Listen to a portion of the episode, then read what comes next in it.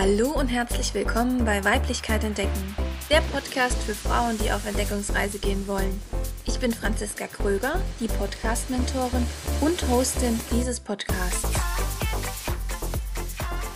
Hallo und herzlich willkommen beim Podcast Weiblichkeit entdecken. Heute habe ich zu Gast Dr. Anja Schäfer.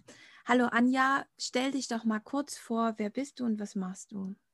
Liebe Franziska, als erstes vielen herzlichen Dank für die Einladung in diesen spannenden Podcast Weiblichkeit entdecken. Ich bin Dr. Anja Schäfer, ich bin Business Coach, ich bin Mentorin für Frauen in Führung und ich unterstütze Frauen dabei, für sich, für ihre Ziele, für ihre Wünsche, für den nächsten Schritt in puncto Business und Karriere in einem männlich geprägten Arbeitsumfeld in Führung zu gehen. Mhm. Ich unterstütze beim Netzwerk Auf- und Ausbau. Ich unterstütze bei der Herausforderung ähm, großer beruflicher wie persönlicher Herausforderungen. Denn das sind so die Dinge, die ich in den letzten beiden Jahren für mich erleben durfte. Sehr schön beschrieben, kurz und knapp und auf den Punkt gebracht. Vielen Dank dafür.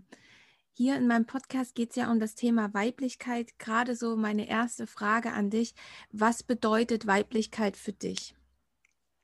Also ich habe das Thema Weiblichkeit für mich 2018-19 äh, neu und ganz anders entdecken dürfen und auch entdecken müssen. Ich falle also gleich mit der Tür ins Haus. Du mhm. weißt es ja bereits, aber die Zuhörerin möglicherweise noch nicht. Also ich habe also am 5. Oktober 2018 ähm, die Diagnose Brustkrebs bekommen aus äh, sprichwörtlich heiterem Himmel.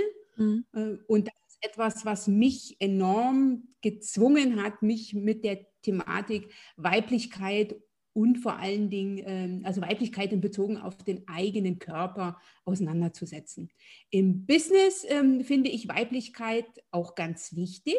Mhm. Und ähm, ich kenne ja so das männliche Arbeitsumfeld. Ne? Ich hatte vorher hauptsächlich Kollegen und ausschließlich Chefs. Und da finde ich, ist Weiblichkeit eine Karte, die ich als Frau äh, ziehen und spielen darf, wenn ich ähm, weiß, ähm, äh, wie ich sie spiele. Ne? Also dann mhm. ist das etwas, äh, was mich unschlagbar macht bei den Jungs. Hm. Verstehe ich.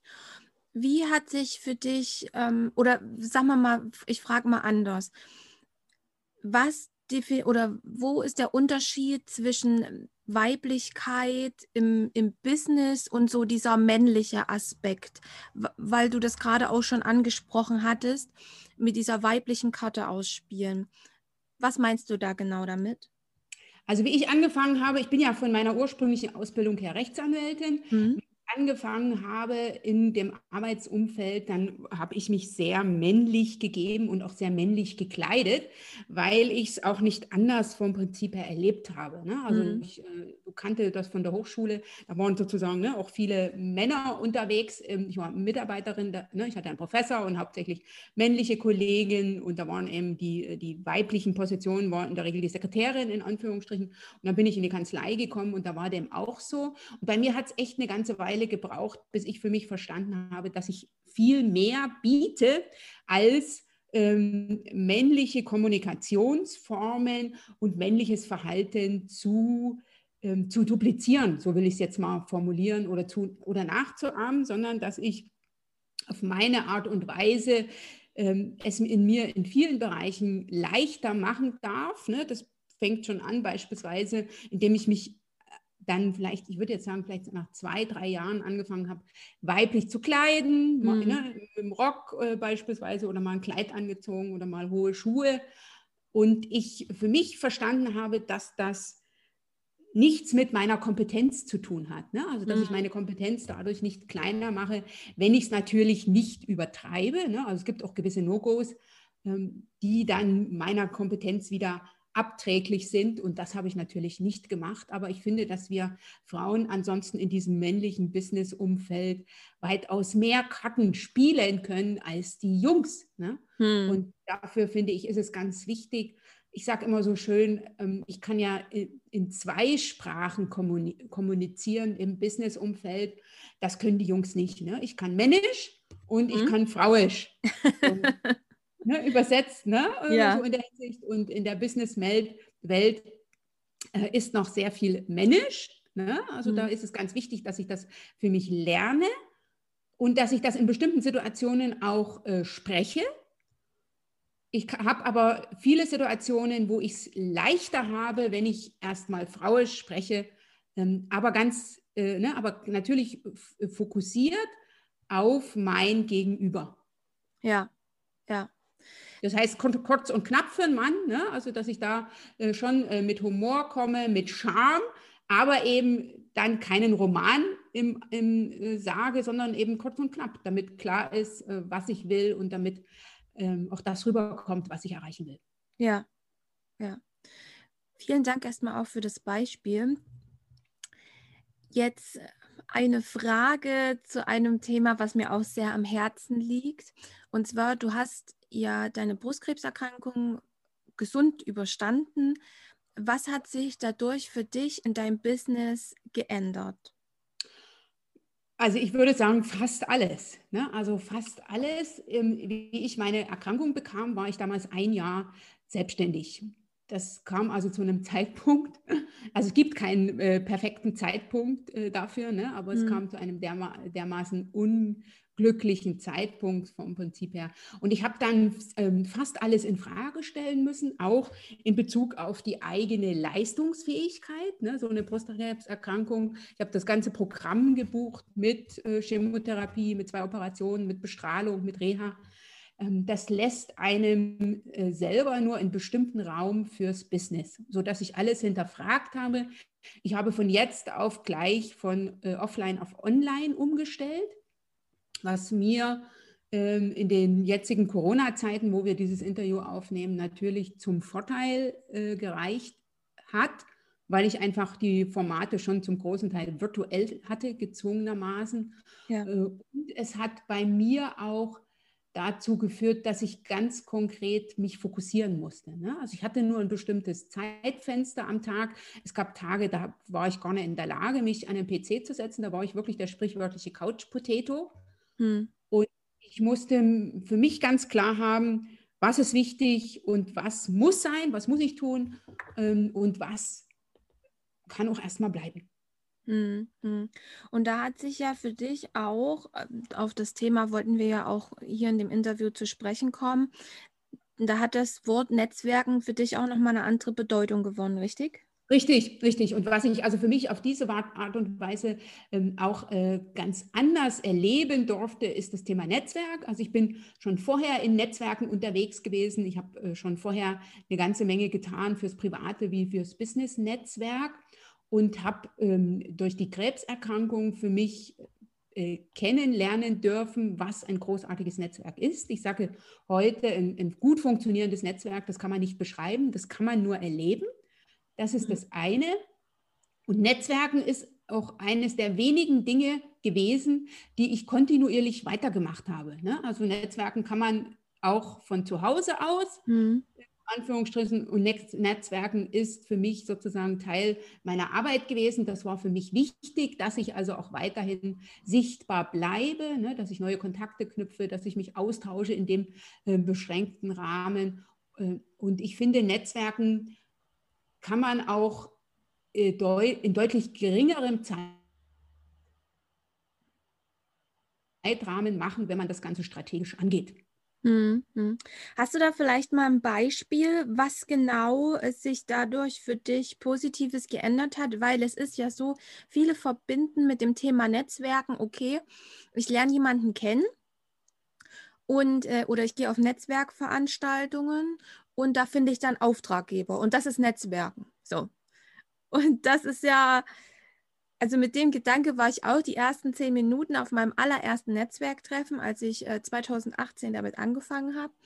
Habe dann aber gemerkt, und für mich hat sich das auch immer mehr rauskristallisiert, das ist es nicht, sondern Netzwerken ist ein sehr großer, toller, gemeinschaftlicher und unterstützender Begriff. Ja, also ich finde, es lässt sich immer ganz gut erklären, an so einer Pyramide. Ne? Also mhm. wenn du auf eine Netzwerkveranstaltung gehst und so den ersten Kontakt knüpfst, hast du einen sogenannten losen Kontakt. Ne? Das ist die sogenannte Netzwerkpyramide. Du fängst unten an, die Pyramide ist unten breiter. Das heißt, ich habe ganz, ganz viele lose Kontakte.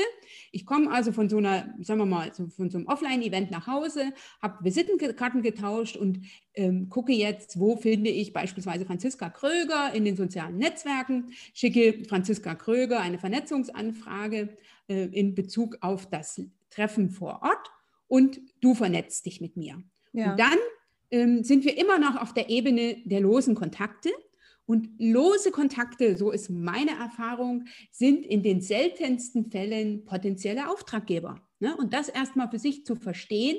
Klar kann ich auch zwischendurch mal Glück haben, dass ich auf so einer Netzwerkveranstaltung jemanden treffe, der sagt, Sie haben mir gerade gefehlt, ich brauche jetzt mal eine Referentin für XY.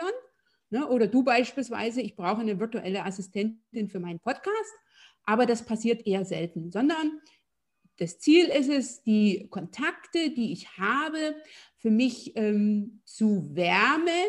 Ne? Also sozusagen, ich sage immer, das Gold, was ich in meinem Netzwerk habe, zum Glänzen zu bringen, damit es mir in den äh, bestimmten Situationen dienlich sein kann und damit ich auch dienlich sein kann. Und dafür äh, muss es mehr sein als ein loser Kontakt. Also ich muss wissen, was du tust und ähm, du musst wissen, was ich tue. Ne? Und ja. das führt dann dazu, dass wir eine Kooperation machen, wie beispielsweise jetzt eben dieses Podcast-Interview. Und dann beginnt sozusagen die Stufe, äh, auf der ich von meinen Kontakten äh, profitiere. Also ich mache das jetzt ganz immer beispielhaft, äh, jetzt mit meiner Erkrankung, ne? also wie ich die mhm. Diagnose bekam, habe ich überlegt, wen hast du in deinem Netzwerk, der irgendwann mal et etwas zum Thema Brustkrebs erzählt hat. Ne? Und diese Person, ich bin jetzt nicht mit der Brustkrebserfahrung nach äh, jetzt sozusagen ins Business-Netzwerk gegangen, aber ich habe ganz speziell Business-Kontakte angesprochen, von denen ich wusste, dass die selber eine Brustkrebserfahrung haben oder dass die mir irgendwie mal was erzählt haben, in was für einem Kontext auch immer, ne? dass sie sagen, okay, wir sind früher äh, zu zweit gewesen, dann ist meine äh, Kooperationspartnerin ausgestiegen wegen einer Krebserkrankung und die habe ich dann angesprochen und habe gesagt, du, ähm, ich habe jetzt die Diagnose, wenn ich das richtig in Erinnerung habe, warst du selber betroffen oder du kennst jemanden? Ähm, kannst du mir, ich habe ein paar Fragen dazu. Ich war damals auf der Suche nach einem ähm, Brustkrebszentrum hier in Berlin, wo ich meine Behandlung machen wollte. Ne? Und Berlin hat, ich glaube, zehn oder zwölf Brustkrebszentren. Und da habe ich gedacht, ich muss jetzt das für mich Gute finden. Und da habe ich einfach in meinen Kontakten nachgefragt und das hat sich dann so nach und nach rauskristallisiert. Ähm, ne? die, ich habe entweder die direkt angesprochen oder sie sind mir weiterempfohlen worden. Und dann habe ich mich eben mit dem Thema äh, an die entsprechenden Personen gewandt. Da ging es jetzt nicht so um einen Auftrag, aber auch, ne, Netzwerken ist ja ganz wichtig, geben und nehmen. Also ich gebe eine ganze Menge, äh, das tue ich auch heute noch. Und ich darf nicht erwarten, dass mir die Person, der ich etwas gebe, unmittelbar etwas zurückgibt, sondern das ist so wie das Netzwerkuniversum. Ich gebe an der einen Stelle was rein und ich bekomme an der anderen Stelle was raus. Und so war das auch bei mir. Ich habe dann ne, mehrere Empfehlungen für ein Krankenhaus bekommen. Das habe ich mir dann angeguckt und da habe ich meine Therapie gemacht. Und wenn mich heute jemand fragt, und mittlerweile bin ich ja auch mit dem Thema sozusagen im Außen, dann kann ich auch gerne äh, sozusagen in der Hinsicht unterstützen jetzt. Ne? Und das ist, finde ich, ganz wichtig zu verstehen, ähm, dass ich keinesfalls erwarten darf, ähm, von bei einer ersten Kontaktaufnahme, dass da sozusagen äh, mein Gegenüber schon sozusagen die Geschenke oder die Aufträge über mich ausschüttet, sondern Netzwerken ist kein Sprint, sondern ein Marathon. Ja, Schön, dass du das auch nochmal gesagt hast, dass wenn man da in das Netzwerkuniversum etwas reinbekommt, da man nicht auch aus derselben Ecke etwas zurückbekommt, weil das sage ich auch immer wieder, Netzwerken ist nicht, dass ich dir was gebe und du mir was zurückgibst, sondern es ist ein Austausch und es wird von irgendeiner anderen Seite zurückkommen. Richtig, richtig. Das, es, ja. Und ja, es kann halt natürlich auch sein, dass wir gegenseitig austauschen. Das ist also ne, auch genau. möglich. Das ist jetzt nicht ausgeschlossen in Anführungsstrichen. Aber das darf ich vom Prinzip her nicht erwarten, dass die Person äh, mir an der, ne, dass wir, dass sozusagen der parallele Austausch ist. Ähm, aber Netzwerken sollte keine Einbahnstraße sein. Und das ist auch so die Herausforderung, die ich immer wieder erlebe bei meinen Kundinnen, die sagen, ne, ich gebe ganz viel, aber ich bekomme nichts.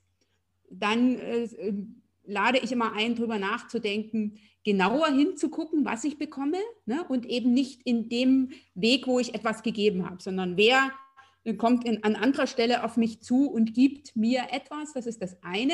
Oder äh, mitunter liegt es auch einfach daran, dass ich es mir nicht erlaube zu nehmen. Ne? Dass ich denke, okay, ich muss geben, geben, geben, geben. Ja. Aber ich erlaube mir nicht zu nehmen. Und das ist natürlich auch äh, dann schädlich für die, äh, fürs Netzwerken, weil wenn ich dir äh, ständig Geschenke überreiche, liebe Franziska, und du weißt die immer zurück, habe ich irgendwann keine Lust mehr, dir ein Richtig. Geschenk mitzubringen. Ne? Ja, ganz genau. Da bin ich ganz bei dir. So noch eine Frage, so, so voll gendermäßig, und zwar, netzwerken Frauen anders als Männer? Ja, ganz klar. Frauen netzwerken anders mhm. äh, als Männer. Ich will es an einem praktischen Beispiel deutlich machen. Also wenn ich jetzt meinen alten Chef sehe, mein alter Chef hat im Tennis gespielt und er hat sich in der Regel Freitagnachmittag äh, auf dem Tennis, also nicht immer, aber so, sofern er sich das irgendwie einrichten konnte, äh, war der Freitagnachmittag auf dem Tennisplatz und hat sich da mit Mandanten getroffen ähm, hat sich äh, mit Kooperationspartnern getroffen. Und das ist etwas, was, äh, woran wir Frauen nicht unbedingt als erstes denken, ne, dass wir sozusagen das Private ne, ähm, ja auch mit dem, mit dem Business verbinden können, beim Netzwerken beispielsweise, und dass wir uns das erlauben dürfen und dass Netzwerken eben jetzt nicht irgendwie um 18 Uhr zu Ende ist, sondern dass ich auch sagen kann, okay, das ist ein wichtiger Mandant für mich und ähm, der äh, verbindet sozusagen das Notwendige mit dem Angenehmen, nämlich ne, den Sport mit der Arbeit und ich mache das genauso. Es gibt ja viele, die golfen und auf dem Golfplatz sozusagen die besten ähm, Verträge abschließen, so in der Hinsicht. Das ist das eine. Äh, ich glaube, Männer sind auch viel, viel aktiver beim Nehmen. Ne? Also äh, ja. und äh, sozusagen fordern das auch mal so ein bisschen für sich ein. Das würde ich auch so sehen. Und Männer sind, was das Netzwerken betrifft, ähm, sehr wesentlich mehr als wir Frauen ähm, strategischer unterwegs. Ähm, das ist aber etwas, was man lernen kann. Ne? Also eine Strategie ähm, ich will da und dahin und wen habe ich da in meinem Netzwerk, wer, ne, wer mich dabei unterstützen kann und wen brauche ich noch? Und sich dann auch äh, ne, frei von der Leber weg einfach mal zu fragen, ähm, weil mein Gegenüber kann mehr als Nein nicht sagen. Ein praktisches Beispiel, ich organisiere jetzt einen virtuellen Netzwerkentag, der soll am 13. März 2021 stattfinden. Und ich habe eben jetzt überlegt, wen ich kenne, den, ähm, äh, äh, wen ich also sozusagen direkt ansprechen kann und wer in meinem Netzwerk könnte gegebenenfalls jemand kennen, der, äh, also die Person, die auch zu diesem Thema unterwegs ist. Und wie kann ich sozusagen ähm, am meisten Gewinn haben, spreche ich an, spricht, mein, ne, spricht meine Netzwerkpartnerin die relevante Person an. Und das, äh, was mir passieren kann, ist ein Nein. Ne? Also ich habe jetzt ein, zwei, drei, vier Frauen angesprochen. Eine hat abgesagt, dem ist einfach so. Aber äh, das ist etwas, was wir Frauen, glaube ich, auch noch mehr verinnerlichen müssen, dass ein Nein kein Beinbruch ist, sondern äh, ein Nein ist einfach sozusagen die Aufforderung zum nächsten Schritt. Ja, da bin ich ganz bei dir. Da habe ich auch erst einen, einen sehr interessanten Post auf LinkedIn zu dem Thema Nein ähm, veröffentlicht. Ein Nein ist ja auch sagen wir jetzt mal aus der Sicht des Nein-Sagenden, ähm, teilweise ist ein Nein ja auch ein Ja zu sich selbst und zum Business. Mhm. Dem, dem, ist so, dem ist so. Äh, ne? Also ich sage immer Nein, Punkt, ist ein ganzer Satz. Ja, genau. ja, ne, das Nein nicht, äh, nicht abzuwerten, das ist auch etwas, was äh, wir Frauen immer so als Herausforderung haben, dass wir denken, jetzt muss ich mein Nein begründen, ich muss mich dafür entschuldigen. Nein, musst du nicht. Das ist das eine. Und nein ist ganz klar auch, äh, ne, ich muss Grenzen setzen. Und wenn ich das nicht tue, tun das andere. Und dann muss ich halt damit leben. Und ich finde es total in Ordnung. Äh, ich mag lieber ein Nein als ein Vielleicht. Ne? Also wenn mir jetzt mein Gegenüber ähm, äh, zu meinem Netzwerkentag ein Vielleicht gegeben hätte und drei Wochen davor absagt, damit ist mir nicht gedient. Ja. Ja. Und dann noch eine Frage. Du bist ja da auch im Bereich aktiv, dass du da Frauen unterstützt beim Netzwerken, dass du es denen sozusagen, ich will, ja, doch beibringst, einfach auch begleitest. Was genau machst du da? Also ich biete verschiedenes. Ähm, ich biete zum einen ein, ich würde mal sagen, Einsteiger wie gleichzeitig auch Vertiefungstraining zum Thema Netzwerken. Das ist mein Online-Training Erfolgsstrategie Netzwerken. Das äh, biete ich regelmäßig mit Live-Unterstützung. Also das findet dann sozusagen eine Woche statt. Ähm, es wird es zukünftig aber auch zum Selbstlernen äh, auf meiner Webseite geben www.anja-schäfer.eu. Einfach mal gucken, da auf der Stadtseite ist das schon zu finden. Ähm, da unterstütze ich Frauen vom Prinzip her. Ich zeige meine Strategie und meine Herangehensweise. Ich gebe Feedback zu Fragen und ähm, ich lade ein zum Austausch und ich biete im Nachgang an dieses Training auch ein Netzwerk und einen Erfolgsfahrplan Netzwerken. Das heißt, du bekommst vom Prinzip her die Vorgehensweise, die Strategie und hast gleichzeitig die Möglichkeit, dich äh, mit Frauen auszutauschen, die eben auch ihr Netzwerk auf- und ausbauen wollen. Und das finde ich ganz, ganz wichtig, mhm. weil wir ja in unserem Umfeld häufig diese Menschen nicht um uns haben. Ne? Genau. Ähm, angenommen, ich bin im männlichen äh, Arbeitsumfeld, wo die Kollegen alle gut vernetzt sind, aber ich eben mein Netzwerk noch so ein bisschen vor mich hin dümpelt.